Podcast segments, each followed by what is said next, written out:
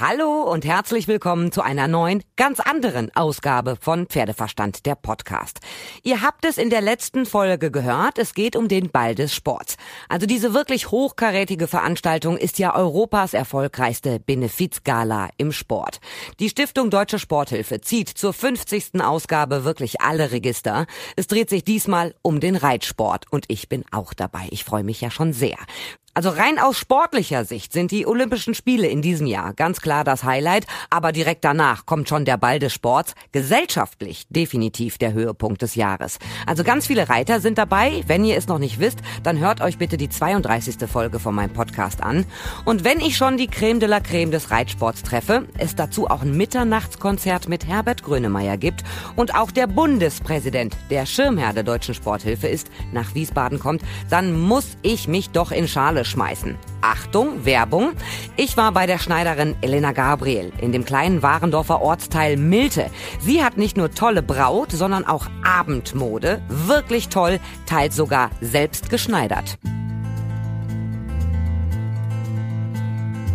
Es wird garantiert das Highlight des Jahres 2020, auch für mich, der Ball des Sports in Wiesbaden. In diesem Jahr ja mit den Reitern aus der Bundesrepublik Deutschland. Also der Ball des Sports äh, steht unter dem Motto Reitsport. Und dafür muss ich mich natürlich in Schale schmeißen. Ich habe viele Kleider im Schrank, aber ich habe mir gedacht, da muss was Neues her. Und ich bin jetzt bei Elena Gabriel im Laden. Elena, ich sehe erstmal ganz, ganz viele Brautkleider. Hast du noch was anderes? Ja klar, ich habe auch Abendkleider. Kannst du gerne schauen. Jetzt gehen wir mal in die Ecke der Abendkleider. Ich hätte jetzt erstmal gesagt, bei so einem Anlass, es ist ja wirklich ein ganz großes Ding, müsste lang sein. Finde ich auch schön, wenn es lang ist. Na toll, kurz habe ich ganz viele im Schrank, lang natürlich nicht. So, komm, Elena, wir gehen mal in die Abteilung. Deibelschlachter ist ja wirklich viel. Äh, wenn du jetzt mal eben den Schnellscan bei mir machst, hast du überhaupt was Passendes dabei? Ich trage nämlich nicht Kleidergröße 34 oder 36. Klar, also ich würde dir auf jeden Fall A-Linie empfehlen. Das äh, schmeichelt sehr schön. Und farbtechnisch, ich sehe, du hast äh, hellrosa, du hast pink, du hast grau, hellblau, dunkelblau, schwarz. Was ist denn dies Jahr so angesagt? Farbe, sage ich jetzt einfach. Ähm, also blau, das hat jeder. Jede Frau hat ein blaues Kleid. Ich würde ein bisschen mit Farbe spielen, vielleicht rot oder grün. Kannst du gleich ausprobieren oh, rot oder grün, ich weiß nicht, ob ich so da drauf stehe. Ähm, ich habe auch einen äh, ganz scharfen Kritiker mit dabei. Das ist nämlich mein Göttergatte. Der zeigt mir gerade schon ein knallpinkes Kleid. Ich weiß nicht, ob das so das sein muss. Knallpink? Natürlich, das ist doch genial, man, das knallt doch richtig. Wenn du schon auf dem roten Teppich unterwegs bist, dann musst du auch knallpink tragen. Roter Teppich und knallpink, beißt sich das nicht, Elena? Ich würde das nicht empfehlen. So, sind wir da schon mal einig? Gehen wir mal in die Abteilung wieder. Hier sind so viele schöne Kleider und ich sehe, fast alle Kleider haben Pailletten. Also Abendkleid ohne Pailletten ist mittlerweile, glaube ich, sehr langweilig, oder? Es ist sehr langweilig. Also ich würde ein bisschen, dass man einfach auffällt. Also wenn du da auf dem roten Teppich bist, dann bitte auffallen. Das Problem, was ich ja nun habe, ist, dass ich ja nicht dort bin, um auf dem roten Teppich entlang zu laufen, sondern ich stehe an der Seite vom roten Teppich. Ich werde ja auch arbeiten. Also ich habe eine große Umhängetasche dabei und keine kleine zierliche Klatsch. Eine große Tasche, das Aufnahmegerät muss mit. Ich habe einen Fotoapparat mit. Ich habe sehr viel technisches Equipment dabei. Das muss ja auch irgendwie alles händelbar sein. Also da würde ich sagen, so viel Pailletten an der Seite, nicht, dass mir die alle kaputt gehen. Kommt auf die Tasche an, nimm doch einen Trolley mit.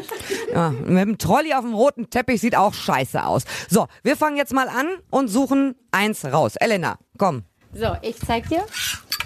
Wie findest du das? Dunkelblau, schlicht, finde ich erstmal schön. Dunkelblau finde ich immer super. Okay, dann kannst du gleich anprobieren. Jetzt muss ich wirklich das erste Kleid anprobieren und ähm, ich muss zu meiner Schande gestehen, ich bin ein bisschen außer Art geschlagen. Während ganz viele Frauen gerne, sehr, sehr gerne Abendkleider kaufen und es lieben, shoppen zu gehen, ist das so etwas, womit man mal mich eigentlich jagen kann. Also ich stehe nicht so wirklich auf Shoppen und dann allein in der Umkleidekabine anziehen, ausziehen. Ich kriege dann immer Schweißausbrüche und dann kriege ich den Reißverschluss nicht zu. Und wenn bei einem Kleid geht's noch, aber es wird sehr, sehr anstrengend. Ich bin kein Freund von shoppen. Tut mir ehrlich leid, Ina, aber ein äh, großer Ball des Sports, in dem du in Reitklamotten auftauchen kannst, den gibt's wahrscheinlich nicht. Also jetzt musst du doch mal ins Kleid. Hm, später. So, es ist ein schulterfreies, wie nennt man das, Corsagenkleid? Ein schlichtes A-Linie-Kleid, so sagt Elena, nennt man das.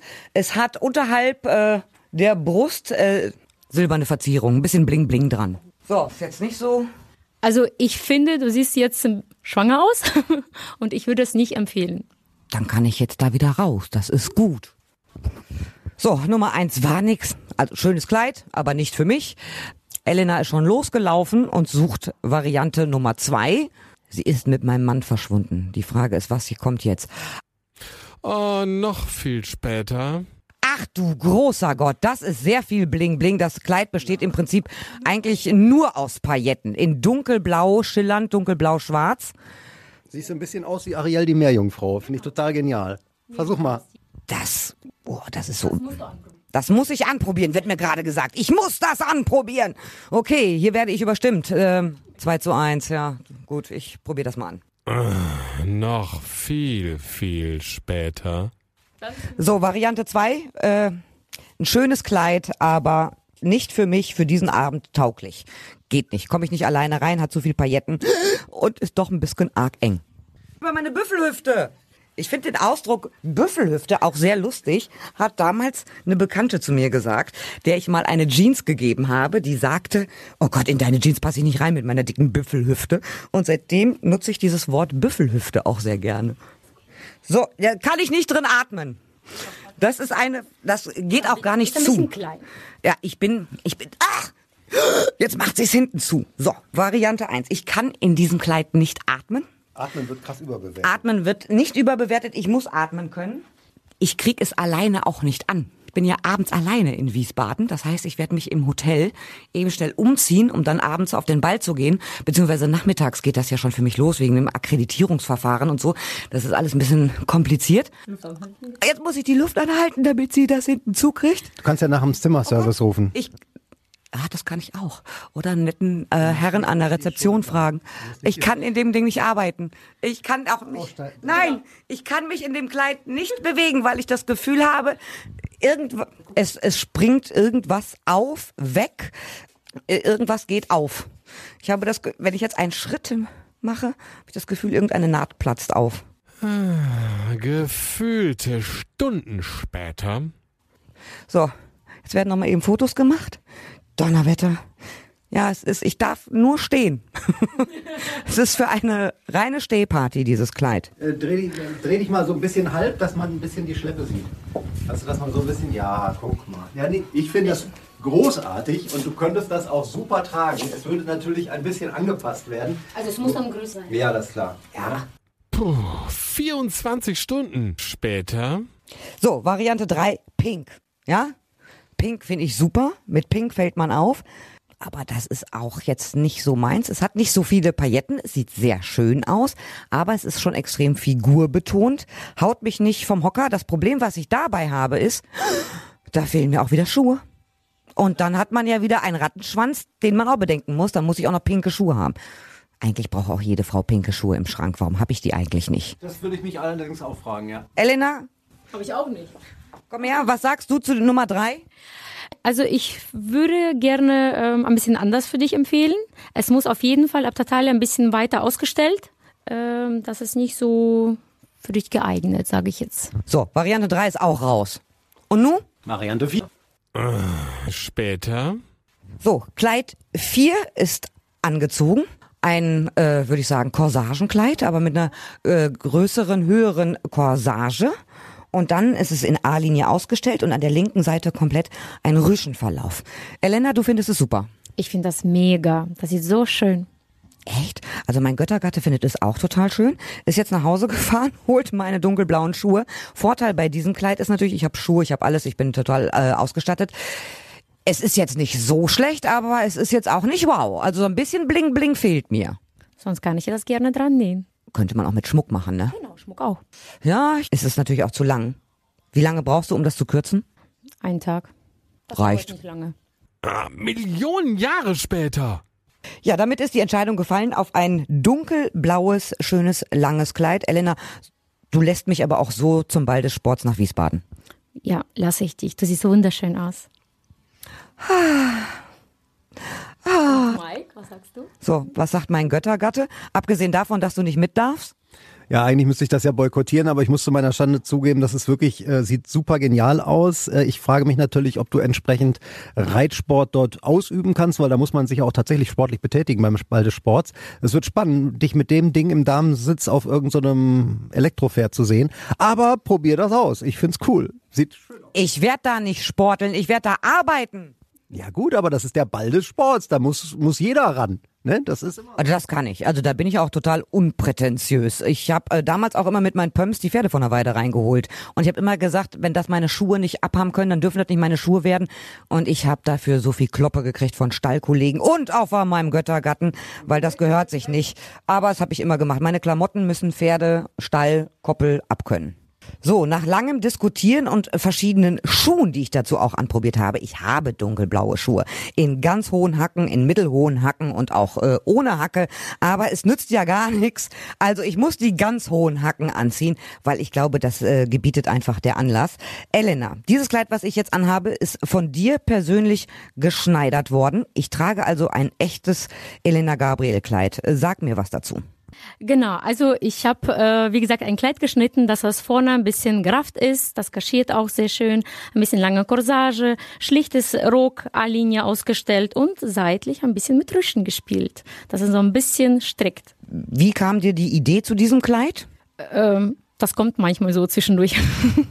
Einfach so eine spontane Idee und dann setzt du dich einfach hin und fängst an. genau, das ist einfach spontan. Echtes Elena Gabriel Kleid. So, was müssen wir jetzt noch machen? Wir müssen oben noch ein bisschen abstecken, ein bisschen enger machen und natürlich den äh, insgesamt das Kleid unten auch kürzen. Ja, also wir müssen auf jeden Fall seitlich jetzt ähm, abstecken, dass es ein bisschen enger wird, sonst rutscht das und dann die Länge. Ja, dann darf Elena jetzt mal Hand anlegen. Ich bleib hier einfach jetzt mal so stehen und tu nichts. Das kann ich gut. Das schaffe ich. So, das Kleid wird also noch ein bisschen enger gemacht, aber nicht zu eng. Ich muss mich ja bewegen können. Das habt ihr ja auch in der Folge Nummer 32 gehört, dass man auf dem Ball des Sports auch an Aktivstationen sporteln kann. Ja, und dann werde ich mich jetzt noch um ganz, ganz viel Papierkram kümmern. Ich habe nämlich eine Mail von der Deutschen Sporthilfe bekommen, darin eine digitale Pressemappe und auch Arbeitshinweise. Gut vier Seiten Instruktionen für akkreditierte Journalisten, was geht, was geht nicht, wo darf ich hin, wo nicht und so weiter. Also da muss ich mich erstmal einlesen. Und am Samstagabend solltet ihr auf jeden Fall in meinen Instagram-Account reinschauen. Da werde ich vom Ball des Sports ganz viel posten. Und ich hoffe, ihr seid natürlich auch bei der nächsten Folge dabei, wenn es viel aus Wiesbaden zu hören gibt in Pferdeverstand, der Podcast.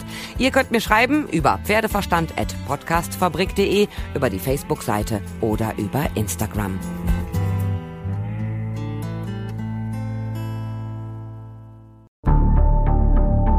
Wie lange kann ein Mörder sein dunkles Geheimnis bewahren? Wann bekommen die Angehörigen Gewissheit und die Opfer Gerechtigkeit? Jedes Jahr werden bei der Polizei rund 100.000 Menschen als vermisst gemeldet. Drei Prozent davon, also 3000 Menschen, bleiben länger als ein Jahr verschwunden.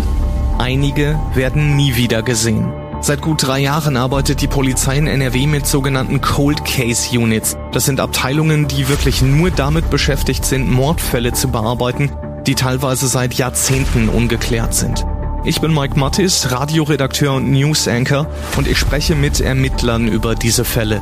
In meinem Podcast Licht ins Dunkel, Cold Cases und ungeklärte Vermisstenfälle von hier beleuchten wir gemeinsam mit Profilern, Staatsanwälten und Mordermittlern Cold Cases und ungeklärte Vermisstenfälle aus ganz Deutschland. Immer in der Hoffnung, dass Angehörige endlich Gewissheit und die Opfer Gerechtigkeit bekommen. Licht ins Dunkel. Cold Cases und ungeklärte Vermisstenfälle von hier. Eine Produktion von Mike Mattis und der Podcastfabrik.